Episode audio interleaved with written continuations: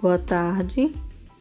Vou falar um pouco da Marta, jogadora de futebol brasileira. Biografia de Marta. Marta é uma jogadora de futebol brasileira.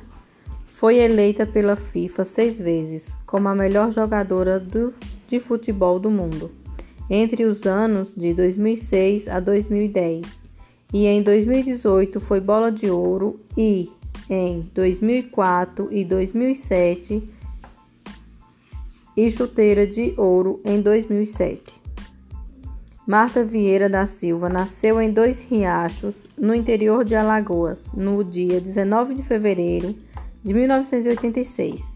De família humilde, seu pai abandonou a casa, mulher e quatro filhos, quando Marta tinha um ano de idade. Marta começou a jogar futebol no juvenil do Centro Esportivo Alagoano em 1999.